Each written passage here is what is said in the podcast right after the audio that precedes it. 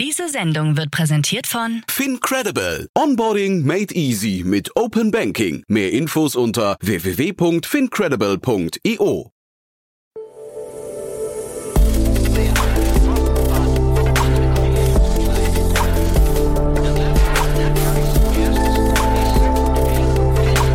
Startup Insider Daily. Investments und Exits.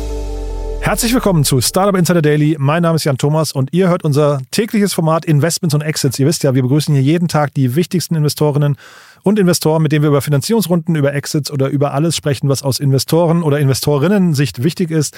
Ja, heute zu Gast ist Matthias Ockenfels von Speed Invest und äh, wer Matthias kennt, weiß, sein Herz schlägt für Marktplätze und so haben wir auch heute relativ viel über Marktplatzmodelle gesprochen, über sehr unterschiedliche, die auch sehr weit verteilt sind auf der ganzen Welt, die im Kern wahrscheinlich eben so eine Verbindung haben durch das Marktplatzmodell, aber ansonsten wirklich, wie gesagt, sehr unterschiedlich sind, sehr unterschiedliche Phasen bedienen und auch sehr unterschiedliche Zielgruppen bedienen. Also von daher freut euch auf ein tolles Gespräch und eine Expertenanalyse von Matthias Ockenfels von Speed Invest. Werbung. Sei dabei beim HTGF Family Day am 11. und 12. Juni in der Station Berlin. Für zwei Tage voller Inspiration und Business. Tauche ein in ein einzigartiges Netzwerkerlebnis mit bis zu 1500 Teilnehmenden. Erkunde das innovative Seed- und Later-Stage-Portfolio des Hightech Gründerfonds. Lass dich vom vielseitigen Programm inspirieren und knüpfe wertvolle Kontakte. Sichere dir jetzt dein Ticket. Mehr Informationen findest du unter www.family-day-htgf www.startup.de. Startup Insider Daily. Investments und Exits. Sehr schön, ja, dann freue ich mich. Matthias Ockenfels wieder hier von Speed Invest. Hallo Matthias. Hallo, freut mich wieder dabei zu sein. Ich freue mich total, dass wir wieder sprechen und äh, wie immer, du bringst ja immer eine, eine Vielzahl an spannenden Themen mit, äh, so auch heute. Aber ich würde sagen, bevor wir loslegen, ein paar Sätze zu euch, oder? Ja, danke. Ja, tu mich immer schwer, da äh, mich auf ein, zwei Sachen nur festzulegen. Macht so viele überhaupt spannende nichts. Sachen. ja, das ist total cool. Ja, ja zwei, äh, zwei, drei Sätze zu uns. Ähm, Speed Invest, ein äh, Early Stage VC, paneuropäisch fokussiert. Wir äh, investieren in äh, sechs unterschiedliche Verticals, äh, Marketplaces und Consumer, Fintech, SaaS, Deep Tech, äh, Health und Industrial Tech äh, in Pre-Seed und Seed, äh, überall in Europa, aber äh, auch in Emerging Markets, äh, versuchen auch sehr hands-on dabei zu sein, sind äh, in circa 300 Unternehmen investiert jetzt. Uns gibt schon seit über äh, zehn Jahren. Äh, da sind Companies wie äh, unter anderem Tier, Go Student, äh, WeFox äh, mit dabei. Und ja, äh, freue mich hier mit dabei zu sein. Super.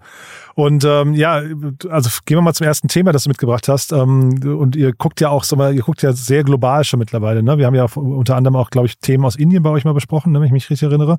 Ähm, und jetzt hier ein Thema aus den USA. Da habe ich gedacht, das klingt fast so ein bisschen so nach der, nach der Fortführung der Wertschöpfungskette von Grover, ne? Ja, ist richtig. Ähm, Wir haben da ja auch schon einige andere Modelle in dem Bereich gesehen und sind auch selber in, in äh, einen sozusagen Wettbewerber äh, investiert. Aha. Wir reden über äh, Rebello, ähm, ursprünglich mal aus, aus Singapur. Und zwar ist es im Prinzip ein Marktplatz für äh, gebrauchte Elektronikartikel. Äh, also insbesondere Smartphones, aber auch Laptops, äh, Konsolen, äh, ja, Kopfhörer, äh, Smartwatches und so weiter. Mhm. Kennt man hier in Berlin auch, ne? Äh, Momox oder auch Rebuy, wahrscheinlich alle so ein bisschen in einem ähnlichen Segment. Ist Genau. für mich gar nicht klar, wie man sich da auch differenzieren kann. Das ist absolut richtig. Es gibt ja einige auch größere Player, die Geld in Europa geraced haben. Äh, nicht zuletzt auch Backmarket in, Mhm. äh, aus Frankreich, die ja sehr viel Geld eingesammelt haben. Dann äh, wir Speed Invest sind bei Refurb mit dabei, ursprünglich aus Österreich, äh, aber auch schon in einigen anderen Ländern aktiv. Ähm, und da gibt's, glaube ich, unterschiedliche ähm, Abstufungen sozusagen, wie stark involviert in der, ich sag mal, Wertschöpfungskette die einzelnen Player sind. Und ähm, hier bei Rebello ist es so, dass die am Ende des Tages auch nur äh, sozusagen Reseller oder zertifizierte Verkäufer äh, mit Endkonsumenten verbinden, also nicht wirklich selber äh, diese Produkte äh, wieder aufbereiten, ja, okay. äh, sondern halt wirklich in dem Sinne ein Marktplatz sind, wo, wo eben Käufer und Verkäufer äh, miteinander Geschäfte machen. Und da ist zum Beispiel, wenn man sich dann im, im Gegensatz dazu äh, Rebuy, die ich ja auch sehr gut kenne, ähm, anschaut, die äh, nehmen ja wirklich die Geräte selber in die Hand, äh, aufbereiten die und äh, wieder verkaufen die dann. Also die haben eigene äh, Lagerhäuser und äh, entsprechend äh, Operations, äh, wo, wo sie diese Geräte dann auch wirklich äh, selber in die Hand nehmen und äh, dementsprechend etwas, wie soll ich sagen, ähm, äh, kapitalintensiver sind dann solche Modelle gegebenenfalls auch, weil die natürlich dann in Vorleistungen teilweise gehen müssen, den Leuten äh, die Geräte abkaufen und dann äh, wieder verkaufen müssen. Ja, was in so einem Fall jetzt hier bei Rebello natürlich anders ist. Finde ich einen super spannenden Punkt. Also ich kenne hier auch von Rebuy zum Beispiel das äh, Lager hier in Berlin, ähm, ein Riesen, also muss man wirklich ja. sagen, das sind ja Riesengebäude, über die wir da sprechen. So fast so kann man sich fast ein bisschen vorstellen wie so ein Amazon-Lager in klein. Absolut. Ähm, und was du gerade sagst, ist natürlich, wenn man jetzt mal so zwei Geschäftsmodelle nebeneinander stellt, ist ganz spannend. Ähm, ich vermute mal, dass Rebuy das dann so quasi das, was sie, was vielleicht hängen bleibt pro Transaktion bei Rebuy eben höher ist, aber zeitgleich, man hat die Vorfinanzierung, du hast das Risiko, ne? Du, du Kosten. Hast, ja, auch, genau. Also was die ganzen Operations angeht, die Leute, die das wieder aufbereiten, die, die äh, Ersatzteile etc. Genau. Genau, ja. das heißt, was würdest du sagen? Welches Modell kann da hinterher, wenn man jetzt die beiden vergleicht miteinander, weil so langfristig koexistieren in dem gleichen Markt werden beide nicht können, oder? Wenn die mal aufeinandertreffen. Die, also natürlich, äh, wenn man jetzt sozusagen Winner takes all äh, Dynamiken folgt, dann äh, wird es am Ende nur einen geben, der eine wirklich äh, wahrscheinlich relevante Größe gibt äh, oder erreichen wird. Auf der anderen Seite sind ja jetzt äh, einige von diesen Playern schon länger unterwegs, äh, insbesondere wenn man sich jetzt Rebuy anschaut ähm, und dann gab es ja früher da auch noch einige andere Flip for New, ja, äh, die, dann, äh, die dann aufgekauft wurden und so weiter. Also es waren ja auch nicht die einzigen. Also da gab es auch mehrere, die nebeneinander koexistiert haben. Ich glaube, der, der Markt ist dann doch so groß, dass er, dass er das wahrscheinlich erlaubt. Aber es gibt wahrscheinlich dann schon, wenn man die sozusagen nebeneinander liegen würde, einige, die profitabler sind und die äh, besser wirtschaften äh, und, und andere weniger profitabel. Und ich denke, bei jetzt einem Rebuy ist es schon äh, auf ja, Skaleneffekte aus und da kommt das dann über Volumen. Wohingegen, wenn ich jetzt wirklich ein reiner Marktplatz bin im, im eigentlichen Sinne, wie jetzt ein Rebello oder eben Refurb, die auch das gleiche Modell haben, äh, ist es im Prinzip egal, weil ich nehme da einfach meine Marge und verdiene äh, äh, dann mein Geld. Ja, egal ob ich, äh, wie viele Leute bei mir einkaufen, sozusagen, weil die natürlich nicht dieses Warenrisiko haben. Das heißt, da sind auch ganz andere Skills, die vielleicht gefragt sind. Ne? Bei ja. Rebello dann hier vielleicht eher sowas wie äh, Kundenakquisition. Genau. Hingegen, äh, also Rebuy hat ja wirklich dann quasi die, den gesamten Prozess, den man eigentlich ja. optimieren muss. Ne? Das Operational Excellence, das muss man unter Kontrolle haben und da an jeder, an jedem Schritt, sage ich mal, im Prozess und in der Wertschöpfungskette versuchen, da noch irgendwie ein paar äh, äh, ja, Prozentpunkte oder äh, Tausendstel an, an Margen sozusagen rauszuholen, ja. Jetzt bin ich ein großer äh, sag mal, Fan der, von, von Rebuy, ne? Ja. oder auch Momox hier muss man auch sagen, aber ich kenne zum Beispiel Markus Börner gut, Lorenz Leuschner, seid ihr jetzt investiert mit Tier auch.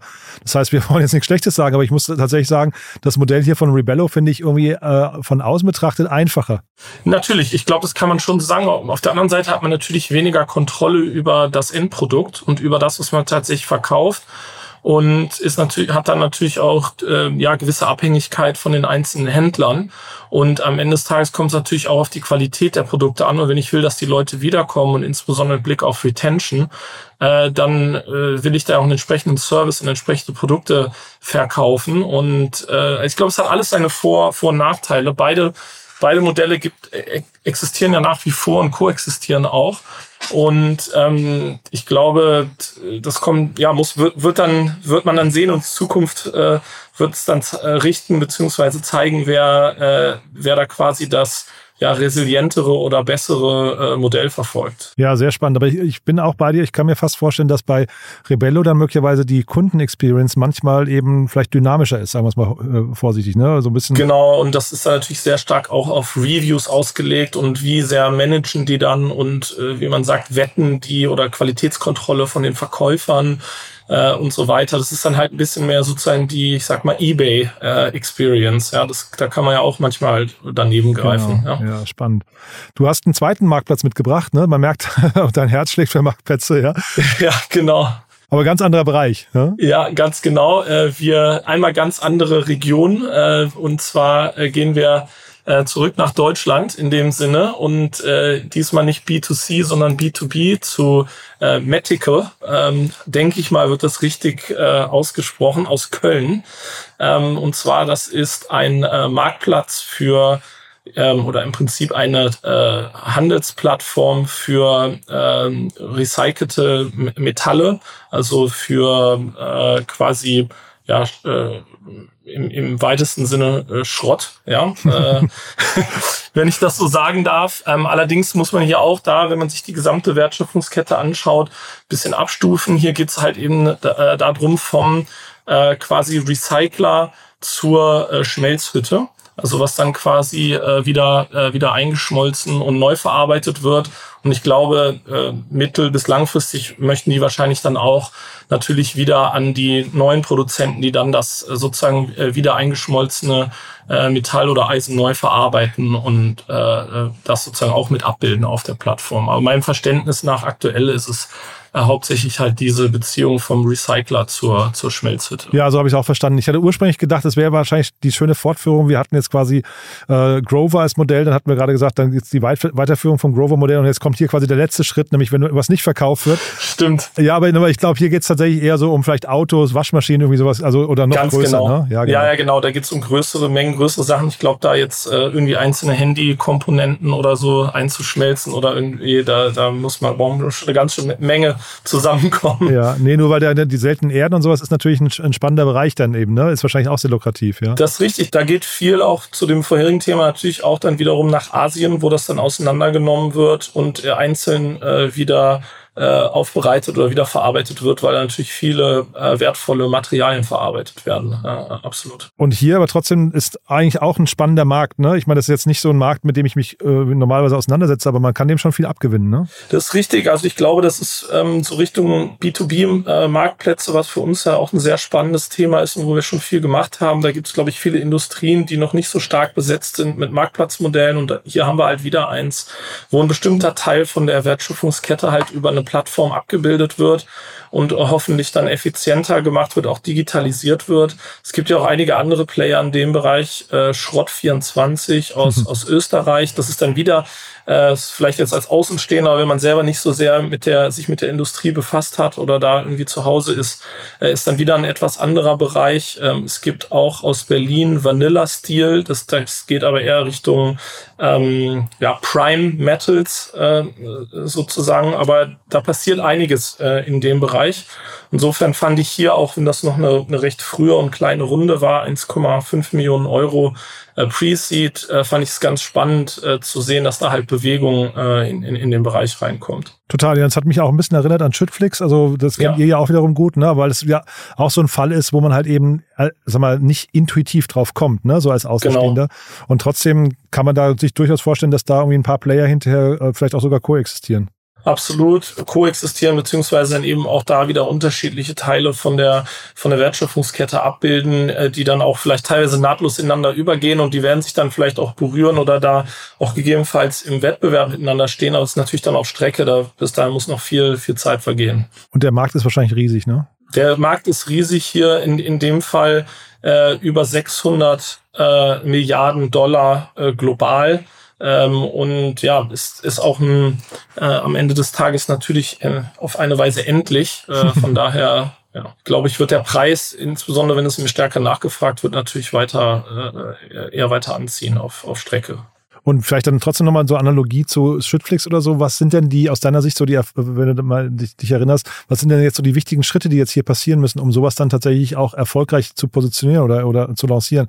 Weil noch, noch ist es ja mehr, mehr oder weniger eine Idee, vermute ich mal, ne? Ja, richtig. Es scheint noch sehr recht früh zu sein. Das muss natürlich sozusagen in die täglichen Arbeitsabläufe von den Marktteilnehmern da übergehen, wie auch immer die arbeiten. Also wenn ich jetzt die Analogie zu Schrittflix nehme, da ist ja so, dass die, die Lkw-Fahrer quasi das als App in ihrer äh, äh, Hosentasche haben und damit dann wirklich ähm, Prozesse äh, managen und äh, alles im Hintergrund abläuft. Und ich glaube, das müsste man hier schaffen, dass halt ein, ein großer Teil der Prozesse auch wirklich dann so abgebildet werden und äh, dass eben in der tagtäglichen äh, äh, ja, äh, Umsetzung äh, mit berücksichtigt wird. Und äh, ich glaube, das ist sowas, ist, das klingt immer jetzt vielleicht so, so leicht dahergesagt, aber ist gar nicht so einfach, äh, das dann alles wirklich zu digitalisieren und äh, in, in, in leicht verständlich in einer App oder in einer Software zusammenzuführen. Und mit 1,5 Millionen, wie weit kommt man da, was zu sagen? Weil das also klingt jetzt auch nicht, also dafür, dass es so ein großer Markt und so ein, so ein wahrscheinlich doch dickes Brett ist. Äh das ist jetzt nicht die Welt, ja, ehrlich ne? gesagt. Und was ich mir auch denke, und das äh, insbesondere, wenn du hier, äh, und die sagen das ja selber auch auf ihrer Website, dass sie zum Beispiel sehr interessante Finanzierungs- ähm, Bedingungen anbieten. Also hier äh, 90 Days Payment Terms ja, beispielsweise.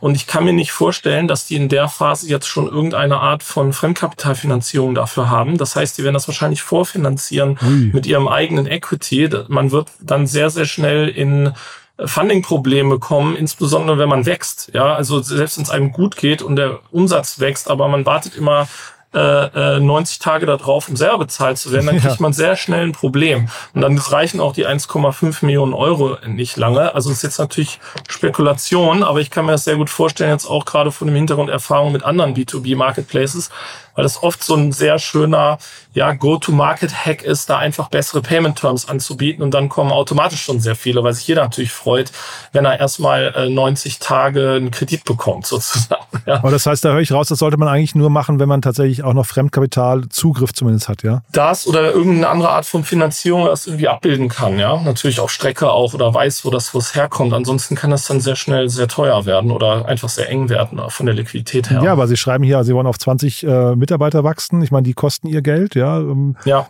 Das heißt, man muss schon Umsätze machen und wenn, wenn du jetzt sagst, 90 Tage vorfinanzieren, das, also. Das, das ist eine tolle Go-to-Market Customer Acquisition Strategie, aber das eben, das muss man, man muss auch aufpassen, dass die Leute dann nicht auch so schnell, wie sie dann vielleicht gegebenenfalls gekommen sind, wieder weglaufen, wenn man ihnen das gegebenenfalls wieder wegnimmt, weil man merkt, dass das schwierig ist, äh, vom Businessmodell her äh, äh, fortzuführen. Ja, äh, das ist auch so ein, so ein bisschen so eine Sache. Sehr spannend.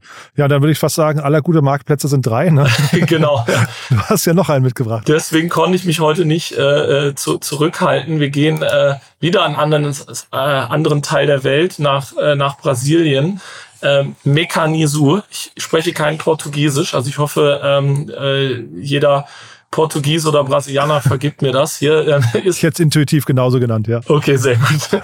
äh, die haben äh, 14,5 Millionen Dollar äh, in einer Series A Extension eingesammelt aus Sao Paulo und zwar ist das ein Marktplatz für Autoteile. Ja, das kennen wir ja auch ähm, hier aus äh, aus Deutschland auch mit ähm, Kfz-Teile äh, ich glaube, äh, was hier das äh, Besondere ist, dass die derzeit nur in Sao Paulo aktiv sind und innerhalb von Stunden Ersatzteile oder Autoteile zu ja den Mechanikern liefern.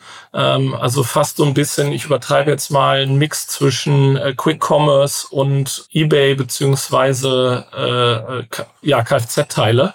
Ähm, und das hat halt, glaube ich, dazu zu recht explosiven Wachstum bei denen geführt.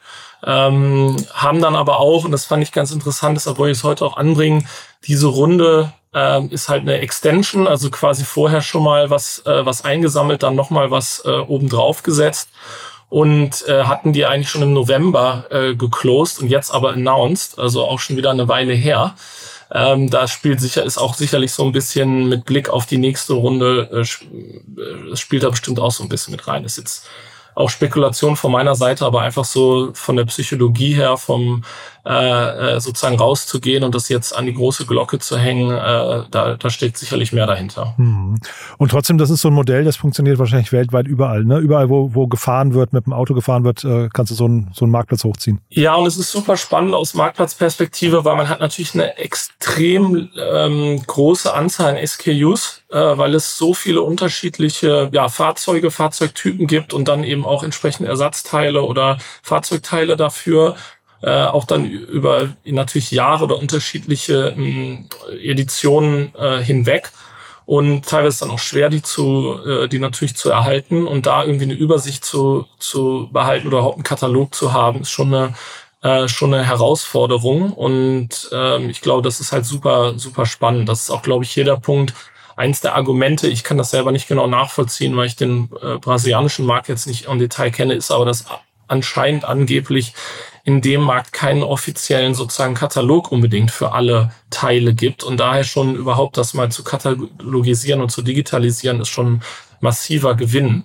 Ähm, und äh, ja, das fand ich, äh, fand ich ganz spannend. Hm, total. Also ich kann dem Modell auch was abgewinnen. Ist jetzt nicht so, so mein, mein, äh, sagen wir, mein, mein Leidenschaftsbereich irgendwie. Ich bin jetzt auch kein Autofahrer, aber ich kann schon verstehen, dass so ein Modell, wie gesagt, irgendwie auch aus Investorensicht also fast so ein sicherer Home Run ist. Ne? Ja, genau. Vor, vor allem, wenn es mal so eine, so eine, so eine Größe erreicht hat extremer Longtail, sehr fragmentiert, macht jetzt aus einer äh, Marktplatzsicht sozusagen sehr viel, äh, sehr viel Sinn, absolut. Ja. Total.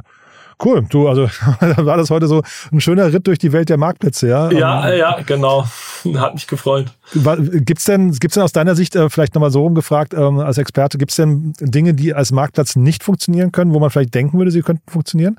Oh, absolut, aber das hat meistens genau, wenn ich jetzt das letzte Thema aufgreife, damit zum Beispiel zu tun, dass man vielleicht ähm, unter oder unterschätzt, wie äh, starke Marktmacht einzelne Player haben und äh, dann halt sehr abhängig von denen ist und es dann eine zu starke Konzentration gibt in einem gewissen Markt.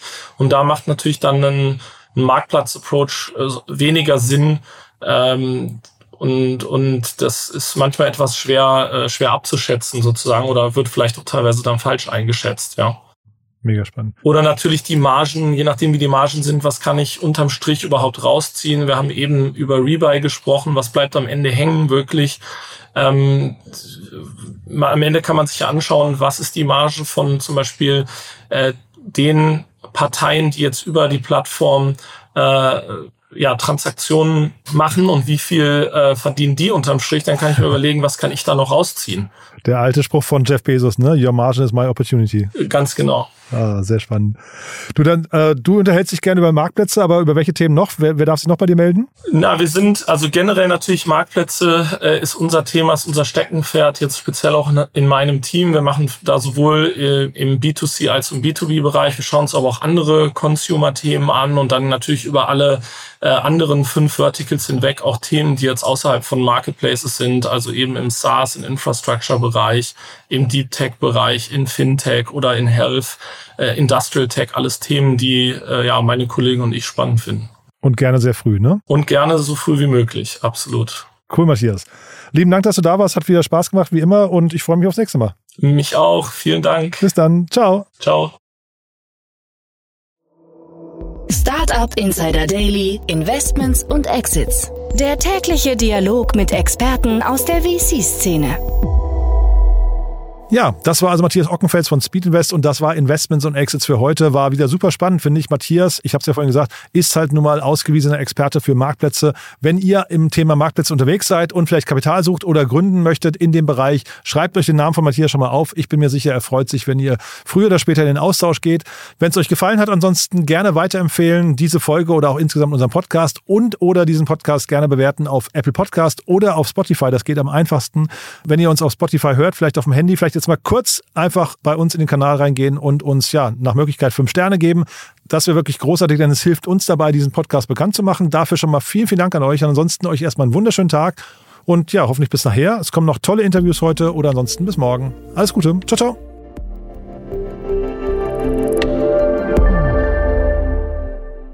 Diese Sendung wurde präsentiert von Fincredible. Onboarding made easy mit Open Banking. Mehr Infos unter www.fincredible.io.